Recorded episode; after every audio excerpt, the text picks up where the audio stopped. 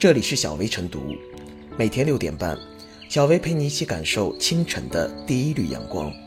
同步文字版，请关注微信公众号“洪荒之声”。本期导言：有媒体报道，上海市静安区常德路的店铺招牌被统一换成了黑底白字，沿街望去，一条街统一宽窄的黑色面板像袋子一样悬在每个店铺的上方。没有任何装饰的白色店名，再配以路边摆放着的开着白花的盆景，更增加了几分肃穆的感觉。这就难怪此种店铺招牌的风格被吐槽为墓地风格。对此，静安区有关部门表示诚恳接受网友意见，并责成有关部门整改。经现场核实了解，因区文化宫在外立面整治过程中，对店招店牌设计的颜色搭配考虑不够周全。已责成区文化宫及时整改。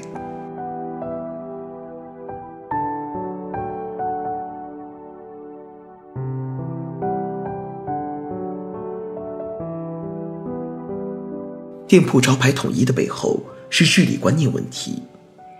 这种考虑不够周全，不独在常德路可见，并且类似种种不周全都有一个特点，那就是简单、单调和呆板。但是。问题还不在这里，而是为什么这种简单、单调和呆板能够呼啦呼啦铺江开来，成为一统？就如常德路，如果黑底白字只是一个、几个店铺的招牌，或者哪怕还允许几个多少不一样一点的店铺招牌点缀其间，给人的观感也不至于是墓地风格。实际上，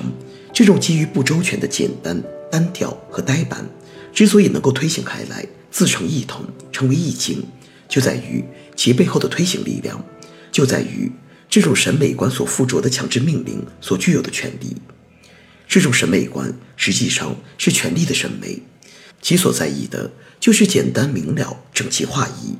由此可以不经复杂程序而一目了然地发现其命令之下的审美观不一致者或者不服从者，同样也就可以将执行力。集中在不多的几个特异审美者身上，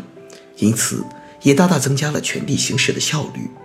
而这种权力的行使者已经习惯了简单单调，并且因为效率而越发的偏执于此，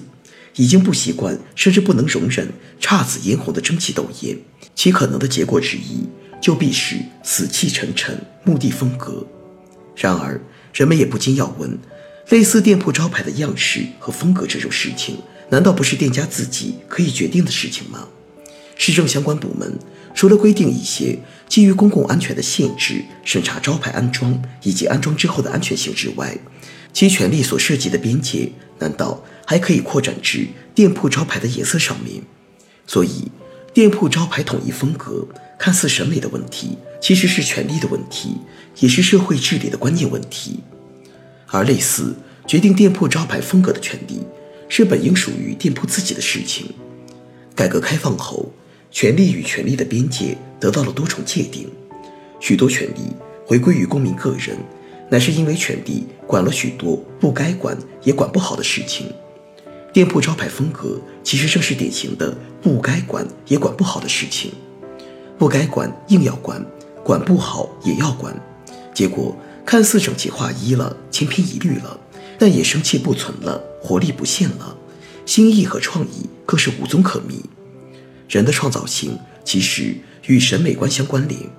美的东西让人们从中有所启发，并由此产生动力和冲动，去创造相似类似的东西，最终创造出具有超越性的东西，此为创新。在简单单调中，在千篇一律中，人们的审美也单一呆板，是整齐划一为美。是姹紫嫣红为乱，是死气沉沉的墓地风格为平静。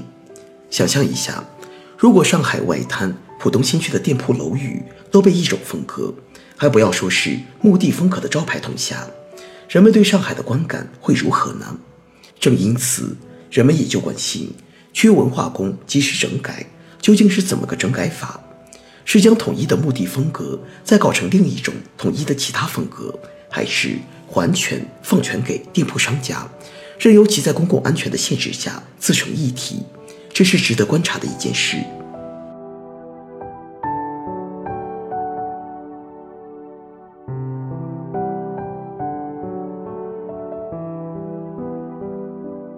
招牌统一样式，警惕城市审美形式主义，类似做法显然不是一时一地的问题，事实上。许多地方都被曝光出这种灾难性的城市美学泥石流，甚至可以毫不夸张地说，这是另一种形象工程，是形式主义的变异。为了提升所谓的市容市貌，就不顾实际，一味地追求形式上的整齐划一，给整条街道的门店穿上统一服饰，这显然是不做调研的拍脑壳的决策。事实上，通过统一招牌样式来达到视觉上的整洁美观，这么做的意义其实并不大，反而会弄巧成拙。招牌是街道烟火人气的重要体现，更是一条街道、一座城市的重要标识。它在很大程度上标志着这片区域的商业繁荣的程度，承载了其人文底蕴。一些有名的街道，比如上海南京路、广州北京路等，都因其 琳琅满目的门店以及错落有致、五彩缤纷的招牌，烘托出了浓厚的商业文明。走在其间，不仅没有给人杂乱的感觉，反而会心生一种喜爱。现在粗暴统一，反而消灭了烟火人气。得不偿失。再者，如此简单的一刀切，也会给商户的经营带来困扰。我们都知道，招牌是商业竞争的重要元素，承载着顾客对门店的定位和认知，也是商家传递理念的途径。简单统一后，无疑会降低顾客和社会对不同门店品牌的辨识度，磨灭了商家多元化经营的特色。事实上，很多品牌老店。之所以可以绵延至今，关键之一就是其具有延续而独特的品牌标识，具体则体现在承载了其特色和底蕴的招牌之上。如果在招牌的整改中不顾及这种需求，而一味的粗暴统一，那么这些百年老店的品牌发展和传承无疑将失去一个支点，这明显将破坏正常的商业发展，危害显著。当然。为了提升城市的市容市貌而改造店铺招牌的做法，本身改造无可厚非，只不过需要更科学、更接地气的做法。每条街、每个城市都有其不同的商业环境、人文环境和自然环境，在改造时，应当在充分尊重实际的前提下进行规划和设计，做到因地制宜、因街制宜。因此，作为城市管理者，在这过程中，只需画出底线，把住大的方向即可，而不宜也没有必要在细枝末节上用力过重，更不应该直接统一招牌的颜色、字体、字号等无关紧要的内容，而要给经营户留有充分自由发挥的空间。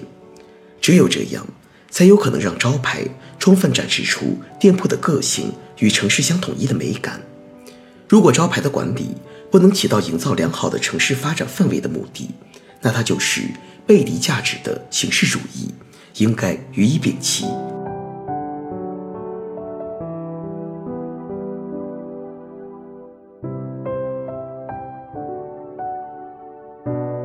最后是小微复言，